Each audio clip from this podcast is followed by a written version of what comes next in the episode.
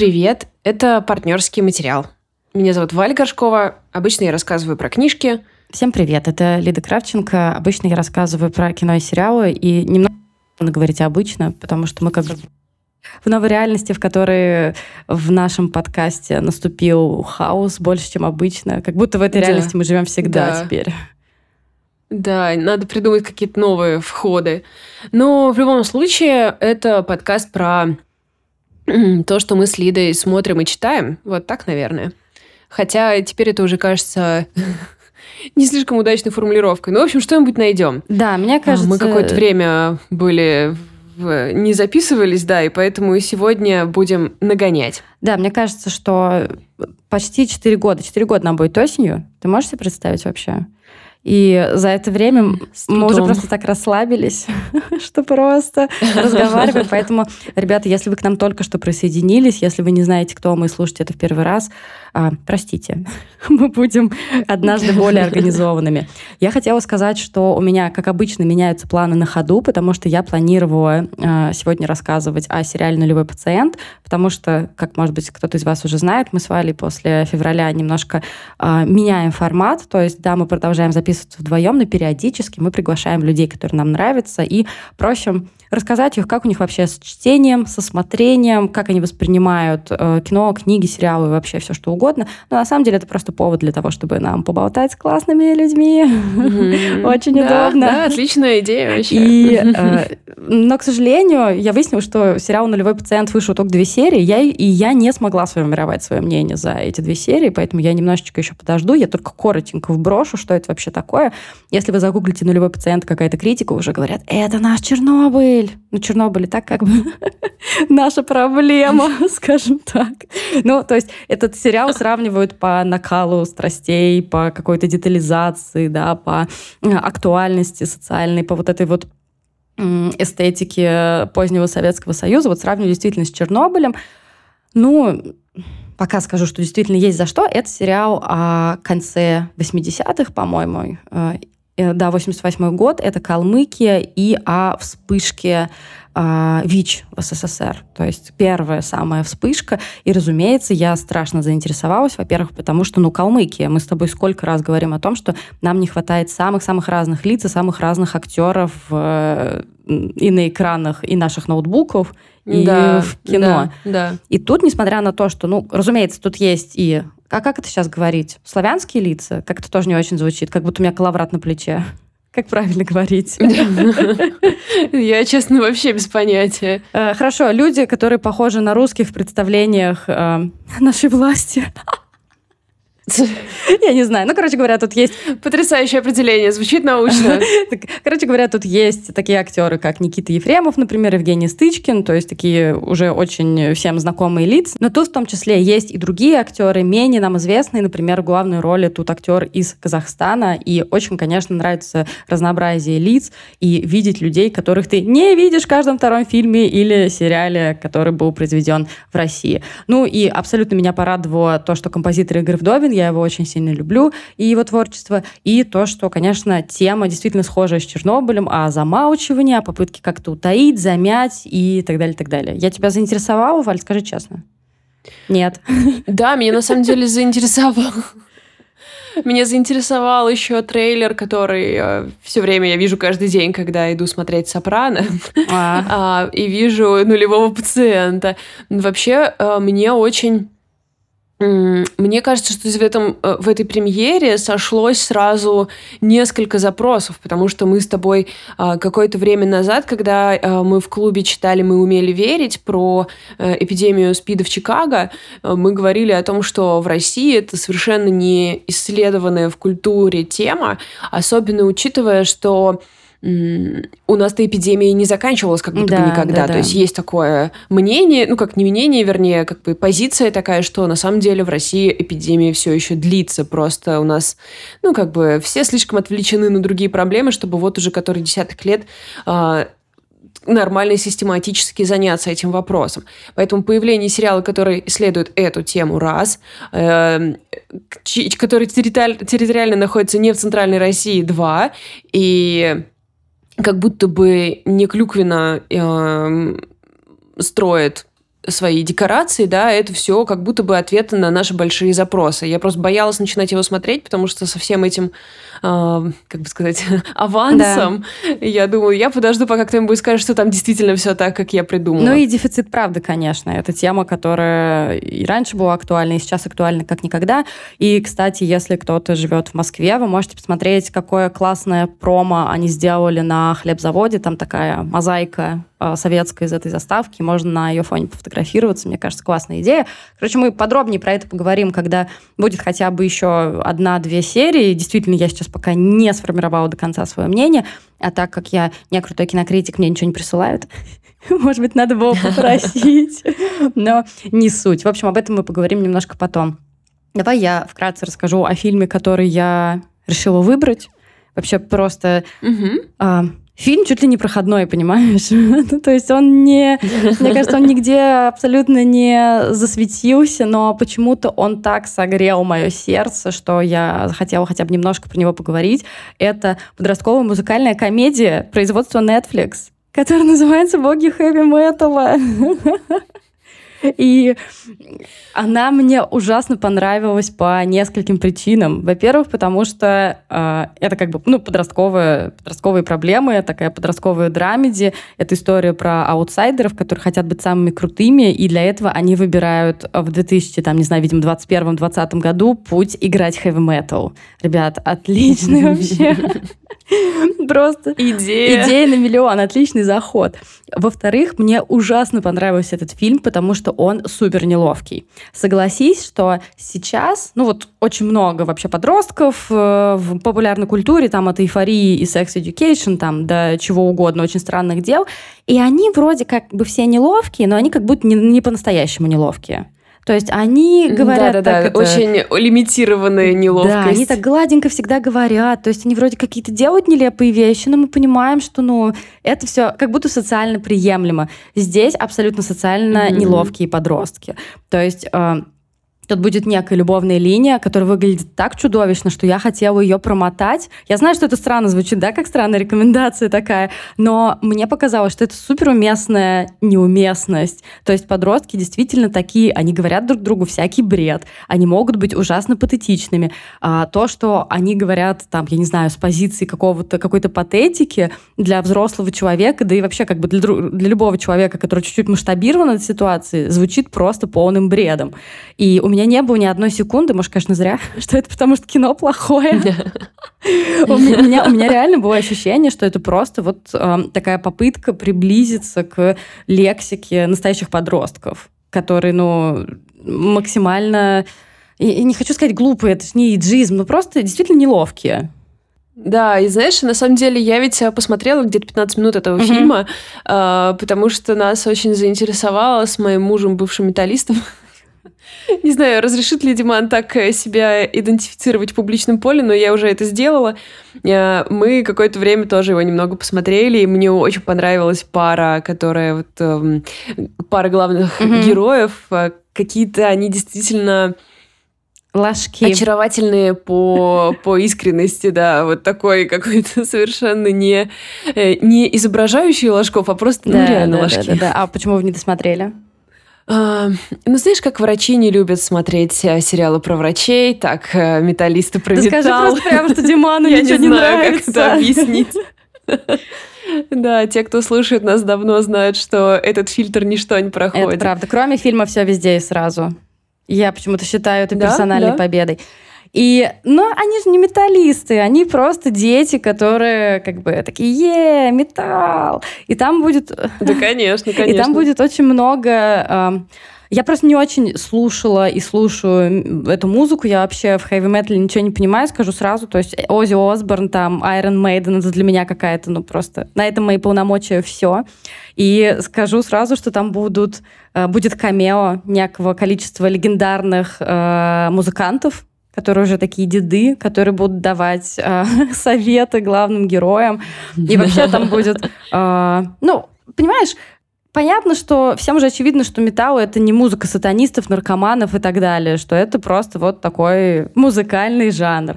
И там это еще, еще милее доказывается. То есть, что главные герои, они там ничего не делают, они там не пьют, не курят, э, не употребляют никакие вещества и все прочее. Просто они любят трясти длинными волосами и кричать что-то в духе «Слава сатане», назовем нашу группу членобошки и все прочее. Мне кажется, что это одно из лучших вообще вообще э, развитие событий для пубертатного подростка. И Абсолютно направленное в созидательное, созидательное русло. русло. Слушай, совершенно, совершенно. И опять же, я не могу сказать, что это легкая комедия, ну прям легчайшая, да, которая будет очень, очень здорово и приятно смотреть. Мне было здорово и приятно, но опять же было несколько моментов, когда мне реально хотелось промотать диалоги. Но с другой стороны, в этом есть какая-то жизнь, в этом есть реальность, то, что э, когда они пытаются там в первый раз заняться сексом, и это выглядит просто настолько кринжово, ты думаешь, ну вообще-то, как бы, кто сказал, что это не так? То есть абсолютно очевидно, что если это музыкальная комедия про подростков, тут будет перечислено некоторое количество прописных истин. О том, что даже если тебе больно, постарайся не быть эгоистом и не делать больно другим людям. Даже если ты поссорился со своим другом, подумай 300 раз, прежде чем тебе его бросать. Потому что, разумеется, они поссорятся, и, разумеется, из-за девушки. Тут вообще нету никаких других путей, мне кажется. Они могли бы построить поссориться еще на пике славы. Славы. Ну, кстати, кстати, такой момент там тоже будет. Там тоже будет немножко вот элемента ссоры угу, из-за популярности, угу. да. Но не знаю, я получила такое огромное количество удовольствия, и особенно мне понравились э, актеры, которые играли главные роли. То есть один из главных героев, одного из главных героев играет Джейден Мартел, мы его видели в «Оно», он там играет одного из этих детей. Кроме того, э, я очень люблю его роль в фильме «Достать ножи», там, где он играет максимально кринжового сына-подростка, просто который все время сидит э, в телефоне и мониторит какие-то фашистские сайты. Ну, в общем, что-то такое нормальный э, кринжовый подросток. Но второй мальчик, который играет тоже главную роль, Адриан Гринсмит, я вообще его до того нигде не видела. И вот знаешь, что мне понравилось в нем? То, что ты смотришь на него с одной стороны и думаешь, блин, какой он красивый, а смотришь другой и думаешь, блин, какой он уродливый. То есть, знаешь, вот реально такой подростковая подростковая многоликость, когда он вроде, ты mm-hmm. видишь, что он вырастает в очень красивого человека, но он все-таки еще подросток, и поэтому у него вот эта вот угловатость, неловкость еще присутствует. Очень удачный выбор вообще актера на эту роль. Так что, ребят, если вам нужен какой-то фильм, который вас, ну, не то что успокоит, но который позволит провести с ним э, полтора часа времени и сделать это классно, но при этом вас не бесит подростки, вы готовы слушать их бред, то боги хэви металла это будет очень хороший выбор. А у Netflix вообще какая-то подростковая фаза. Я так э, вижу, что у них, во-первых, ну, невероятно хитовый Хардстоппер, mm-hmm. и в рекомендациях еще огромное количество производных. То есть, знаешь, такие тоже как раз проходные, где играют все те же да, самые да, актеры, да. которые снимались там в другом каком-нибудь фильме, все переодеты по роли. Э, просто какая-то супер огромная волна школьных фильмов опять. Ну, это отлично, мне кажется. Если бы я была подростком, и я посмотрела в 15 лет боги хэви металла, не знаю, я бы классно провела время. Вообще, сто процентов. Возможно, сейчас я бы... Уверена, что Возможно, я сейчас бы сидела напротив тебя таким, знаешь, с белым лицом и гримом в, гру- в духе группы Kiss, кто знает. Не вижу причин, почему ты сейчас не можешь этого Кстати, сделать. Да. Для этого не нужно проживать про альтернативную Вообще жизнь да. в 32. Можно просто сделать это, если захотелось. Можно все. А ты знаешь, а у меня, наоборот, ужасно скучная взрослая книжка. И это так так, такой контраст. Мы обычно с тобой рассказываем, как у нас все совпало, а сегодня максимально не совпало. Я очень далека от твоей темы. А, я читаю, но я еще не дочитала, и вообще все мое чтение сейчас как, без... как будто бы я пришла на кухню и откусила от всех яблок, которые стоят на столе, и обратно их положила. Я все начинаю и бросаю. Не могу ничего закончить. Ну, в общем, сейчас я провожу время с Ниной Бертон с книгой «Шесть граней жизни», издательство от Маргинем. И когда я увидела анонс этой книжки, я говорила, что это очередная книга, которую нейромашина написала для это меня. Который дом строит или что-то с домом связанное? Да, mm-hmm. да, с домом, да. Это книжка, которую я должна была написать, но, к сожалению, еще не дожила как бы кусок, который мне для этого нужен. А, значит, история заключается в том, что она, ну тут неважно, как она получает этот дом, немножко по наследству, немножко купили, в общем, приобрели э, небольшой домик угу. в деревне. Э, по-моему, это Швеция. Почему-то я засомневалась. В общем, она покупает этот дом в складчину со своей угу. сестрой. У сестры есть дети, она, она вроде как одна поэтесса, писательница Нина Бертон. И в этом доме они начинают делать ремонт. Дом этот старенький, очень сильно обжитый уже садовыми жителями, белками, какими-то дятлами и всем таким. И вот они, значит, э, честно, ребят, ну это все. Вот что происходит. То есть она вызывает слесарей, чтобы они починили крышу. Они со слесарями рассуждают, как им аккуратненько белочку оттуда выселить, которая там живет. Mm-hmm. Некоторое количество метафор на свободную жизнь белочки и свободную жизнь человека. Ну, то есть я просто читаю и думаю, что я в своей любви к native fiction пришла в какую-то уже пародию и на саму себя, и на этот native fiction. Я как будто бы потеряла... я потеряла какую-то искреннюю с ним связь. То есть я вот читаю, она там довольно интересные истории про гусей, и про других каких-то птиц. А, но, не знаю, мне почему-то все это немножко померкло, и я очень сильно расстроилась, потому что я, честно говоря, думала, что я нашла жанр на всю жизнь. А теперь я читаю, и я прям вижу, как это все происходит. Сейчас мы говорим о своей семье, а теперь не прямой метафорой, но говорим про да, семью у да. птиц. И вот они, эти птички, улетели, и очень красиво мы сидим в саду. Слушай, а и я прям, ну... Может быть, м-м. может быть, тебе перейти к истокам жанра и почитать Пришвина? Я вообще, кстати, хочу. Я уже думаю об этом, потому что э, у меня такое ощущение, что я решила, что весь native fiction будет как выгон, а, который ха-ха. просто вершина всего для меня. Да, да, да. А оказалось, что нет. А вообще-то никто мне не обещал, что все будет как выгон. А я сижу каждый раз такая минуточку, где женщина, которая борется с алкоголизмом и внутренними демонами, почему у нее все в порядке, и она просто ремонтирует дом. Но, с другой стороны, а, это все равно какие-то приятные минуты. То есть я читаю по 3-4 странички за один разок, и вроде как мне приятно, но просто меня это не увлекает совсем.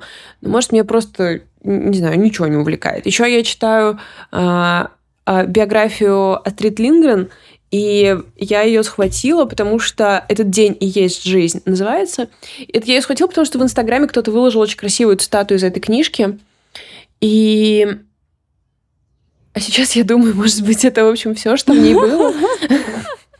Да ладно, она не очень. Извините, ребят, я просто гринч чтения.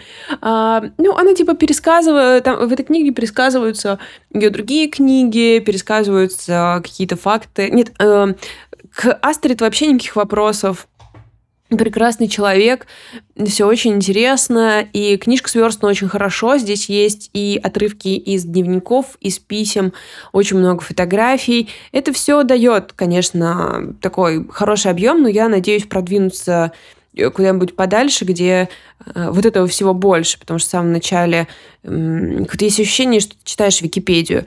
Если ну, то есть, а сама Астрид Лингрен, мне кажется, невероятно интересным человеком, и ее взгляды, ее какие-то позиции кажутся мне очень ну, нужными сейчас. И я поэтому думаю, что вместо этого мне стоило читать э, книгу которая называется «Ваши письма я храню под матрасом». Я, я только хотела тебя спросить, а ее вот ты не читала? Потому что мне показалось, что там гораздо как бы... Нет, я не читала ту, про которую ты сейчас говоришь, но «Ваши письма я храню под матрасом», там как будто ее так много и так хорошо вообще. Потому что, да, там ведь ее, собственно, голос, и я вот думаю, что... Я просто, знаешь, как я думала? Я хочу сначала прочитать ее биографию, ага. а потом читать письма, знать, э, чтобы в этот момент уже все, что как бы с ней происходило. А сейчас я думаю, ну, в общем, короче, долгий путь, если я не собираюсь быть исследовательницей Лингрен. А ее вот этот вот э, «Ваши письма я храню под матрасом» — это история многих лет. Это переписка Лингрен с Сара Юнгранс. Эта девочка написала ей, когда была совсем маленьким подростком, типа лет в 9. Она чувствовала себя очень одинокой, непонятой и так далее. И они переписывались очень плотно до там, взрослого довольно возраста этой девочки. И в этих письмах Лингрен дает ей советы, а, как-то поясняет ей, ну, как жить, как быть достойным человеком. Они обсуждают очень важные э, разносторонние темы. И вот, наверное, я еще немного побуду в этой биографии. Все-таки хочется какого-то контекста больше мне знать, потому что у меня все, ну, как бы и дырка здесь, на этом месте. И перейти, наверное, к этим письмам. Ну вот, не знаю, в общем, какой-то у меня супер кризис а, всего. Я читала «Доктора Стрэнджа» и «Мистера Норрелла». Ты мне сказала тоже, что долго она читается. Долго, Это да. книжка про волшебников в Англии, которые запретили себе колдовать. Сами. А, да, да, да. Очень, очень хороший зачин. Я прям чувствую, что она прекрасная. Она так э, заманчиво толстая. Но я не знаю, больше месяца уже прошло, наверное, как она у меня на руках. Слушай, я... Какие-то обеды. Я... Это вообще, вообще дело не в тебе, на самом деле. Я знаю, как точно надо читать эту книгу. Сейчас я вам, сейчас я вам расскажу, как точно читать Давай. эту книгу. Короче, а, вы едете в дом за городом, если у вас есть дети, мужья, работа какая-то, или жены, там какие-то сопутствующие обязанности, вы это все разруливаете. А желательно, чтобы была зима и новогодние каникулы. Вы включаете или зажигаете камин, и вам нужно 4 часа, чтобы вас вообще никто не трогал. И это только погружение. ну, то есть, нет, ну, понимаешь, она абсолютно требует э, внимание к себе. Это очень странная, на самом деле, книга. То есть вроде как она читается увлекательно, и она не какая-то там сложная или еще что-то, но как будто ты только от нее отвлечешься, она все время, ну теперь вот давай заново. Теперь давай заново погружайся. Да. И я такая, ну в смысле, Гарри Поттер не так устроен. Да. Не, не та книга, да, которую можно почитать, когда у тебя полчасика перед сном. Тебе как будто да, прям реально да, надо да, полтора да. хотя бы. Полчаса втягиваешься, час читаешь по удовольствию. А знаешь, какую книгу можно почитать полчасика перед сном? Как тебе? Так, так. Нормально. Очень я постаралась, чтобы все было гладенько. Это книга Дельфин Довиган, которая называется «Дети всегда правы». Полян Тринович нам недавно ее прислала, и я ее перехватила, прежде чем отнести в нашу библиотеку партнерского материала в Нижнем Новгороде а, как будто я сейчас это, как будто SEO, да? Я специально целиком проговорила. И я ее перехватила, взяла с собой в командировку, отлично просто провела с ней время. Э, это такой полудетектив, полусоциальная драма о семье, в которой все э, вообще вся жизнь этой семьи вертится вокруг Ютуба и их шоу на Ютубе «Веселая переменка». То, что нам рассказывают про их мать, Мелани, которая была изначально одержима реалити-шоу, она попыталась в них как-то участвовать, у нее не очень получилось, она стала там счастливая мамочка двоих детей, жена и все такое. И, ну, ну, я имею в виду вот эту не такой стайл именно инстаграмный, mm-hmm, да, с таким вайбом. Mm-hmm. И в какой-то момент она начала выкладывать своих детей на YouTube, и они стали просто супер-супер-супер популярными. У них там... То есть речь идет о миллионах подписчиков о миллионах заработанных евро.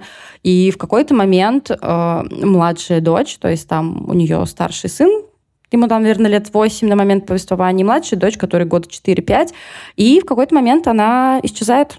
И начинается детективная линия, которая вертится вокруг похищения младшей дочери по имени Кимми. Там мы встречаем вторую главную героиню, это следовательницу по имени Клара. Тоже очень интересная героиня, потому что это французская книга, да, действие происходит во Франции. Да. Очень интересная героиня Клара, она выросла в семье э, политических активистов, то есть у нее были родители, э, это люди, которые привыкли выходить на демонстрации, привыкли выражать свою позицию, привыкли устраивать политические акции, и в какой-то момент она сначала им говорит купить мне телевизор к ужасу своих родителей, а потом она говорит, я хочу пойти работать в полицию к еще большему ужасу своих родителей. Mm-hmm. Это интересно mm-hmm. было сделано. И ты знаешь, я, конечно, боялась, когда я читала аннотацию, что это сейчас будет интернет, это плохо. Сейчас вам э, Инстаграм и Ютуб будет разжижать мозги. То есть, по сути, оказалось, что так и есть. И именно эта мысль там и заложена. Но она как-то, во-первых, она это очень увлекательно, Дельфин Двигант очень увлекательно сделала. То есть детективный сюжет действительно классный. А во-вторых, она это как-то, не знаю, писатели сумели, как сумела она как-то это сделать очень с одной стороны в лоб, но с другой стороны у меня не было ощущения, что меня побили по голове, типа не сиди в интернете. Моралью. Да, да, там, то есть там этот, этот моральный вектор там, безусловно, есть, но он как-то очень аккуратненько как-то вшит в повествование. Мне показалось, что это очень гладко, поэтому, возможно, я приеду, привезу эту книгу, и она тебе поможет э, починиться с читательской точки зрения. Может быть. Очень она А я читала у Двиган у Твигана я читал «Преданность», тоже она есть у нас mm-hmm. в библиотеке, там совсем тоже крошка, она там тоже пишет о детях, то есть у нее как раз вот это направление в творчестве понятное, социальная а, какая-то детская незащищенность, и там мальчик... А, то есть там буквально она читается за несколько, может, ну не знаю, час потратить времени, а, но она... Будь здорова. Простите. Она немножко разбивает, э, успевает разбить сердце, потому что там история мальчика, чьи родители разводятся, и он э, очень, вернее, развелись и uh-huh, не общаются. Uh-huh. И там драма просто, ну, драма невероятного э, масштаба, которую никто совершенно не может заметить из взрослых. То есть там как будто бы два, как если бы это была река, да, то есть какое-то подводное течение, которое никто не замечает, а сверху что-то развод, оценки, туда-сюда. И мне кажется, у нее Uh, несмотря на то, что у нее действительно какая-то прямолинейность есть в том, что она делает, сюжеты у нее очень, очень богатые, какие-то прямо вот необыкновенные.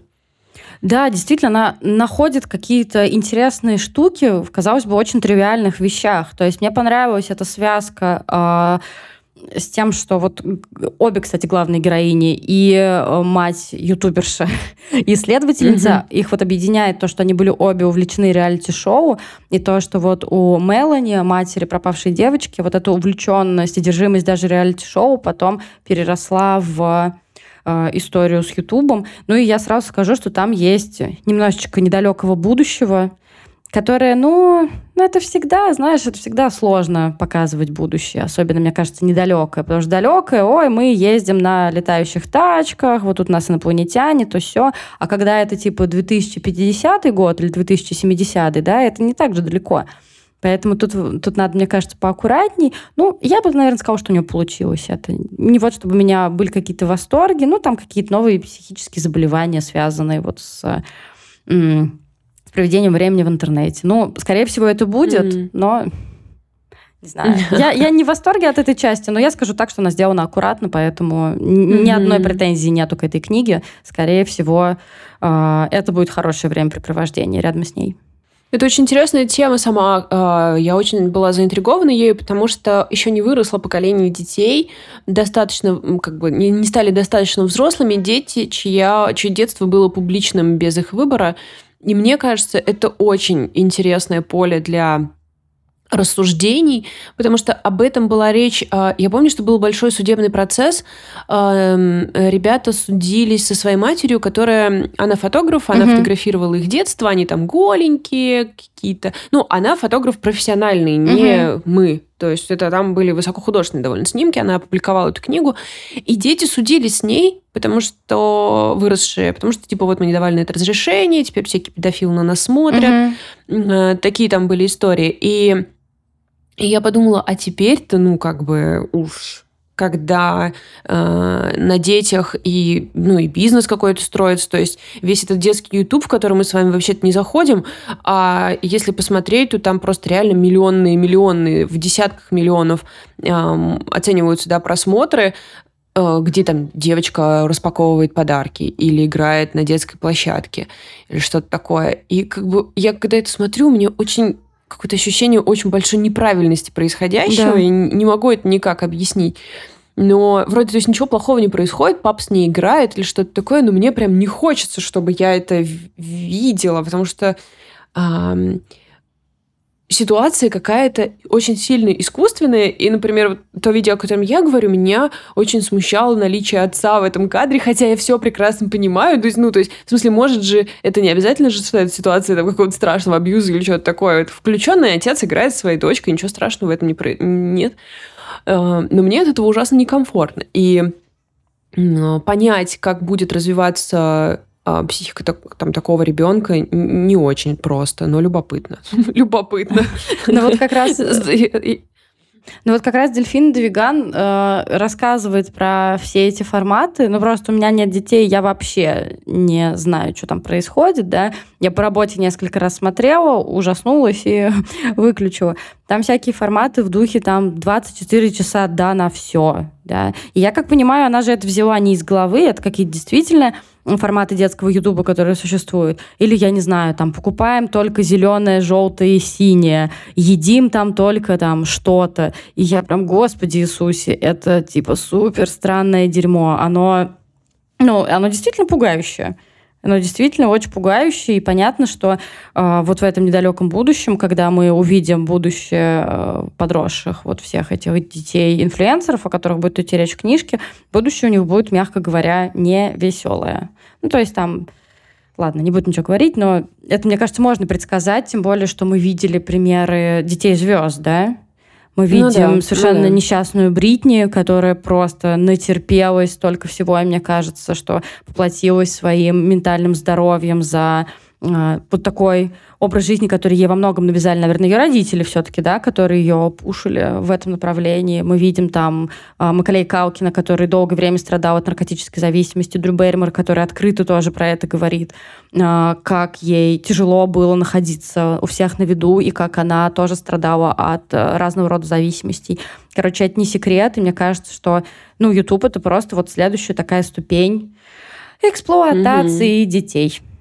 Да, мне кажется, достаточно большая только, э, ну, может, не разница, но, я не знаю, может, упрощающая ситуацию момент, что, например, что Дрю Берример, что Макалей Калкин, да, э, как бы э, их травма идет э, рука об руку с культовыми объектами искусства, в которых они приняли участие, которые они создали, и они могут как-то, может быть, опереться на то, что они стали частью чего-то очень большого. В то время как если твоя популярность строится на том, что ты сегодня ешь зеленое, а завтра ты ешь красное, я вообще не представляю себе, как это объяснить себе в будущем, что вообще происходило, почему люди это смотрели, и как много было там крепоты. Да, сто процентов или девяносто восемь. Да, да, да. Это пятнадцатый э, пункт в списке того, как э, будущее наших детей мир как бы кривит. Да. А, как все, как все устроено неправильно. Какой-то у нас не очень веселый выпуск получился. Ну, а что делать? Потому что жизнь не очень веселая. Вот именно, вот именно. А, что, у нас зато есть хороший отчет перед нашими слушателями за библиотеку. Мы ее перевезли в центр города, и она выглядит прекрасно. Люди с огромным удовольствием проводят там время. Да, она находится в центре города в Нижполиграфии. Если вы из Нижнего Новгорода, то почему вы еще не там? Это вот очень большой вопрос. Если вы не из Нижнего Новгорода, то заходите к нам в гости, а, пишите и все такое. Посмотрите вообще, как благодаря вам выросла прекрасная совершенно э, душеспасительное место. И если вдруг вы хотите дать нам денег, вы можете это сделать. Вы можете это сделать по ссылке в описании к эпизоду на Boosty. Как бы любая сумма, типа, мы те люди, которые рады 100 рублям, потому что это нам помогает это теперь э, оплачивать аренду в центре. Это наша самая главная цель отныне, потому что наши расходы увеличились типа в 30 раз. ну, или не знаю. ну, в общем, сильно увеличились, да. Но если вы не хотите это делать, это абсолютно окей, потому что сейчас огромное количество организаций, которые гораздо больше нуждаются в поддержке. И то, что вы нас слушаете, это уже для нас огромная радость. Это факт. Э, пишите нам, пожалуйста, как у вас дела, что вы смотрите и читаете, как вы себя чувствуете. Давайте будем друг к другу ближе. Никаких, никаких границ, если что, ребята. Пишите нам в Инстаграм, в описании, в комментариях к этому посту с этим выпуском. Всем спасибо. Всем до встречи. Пока.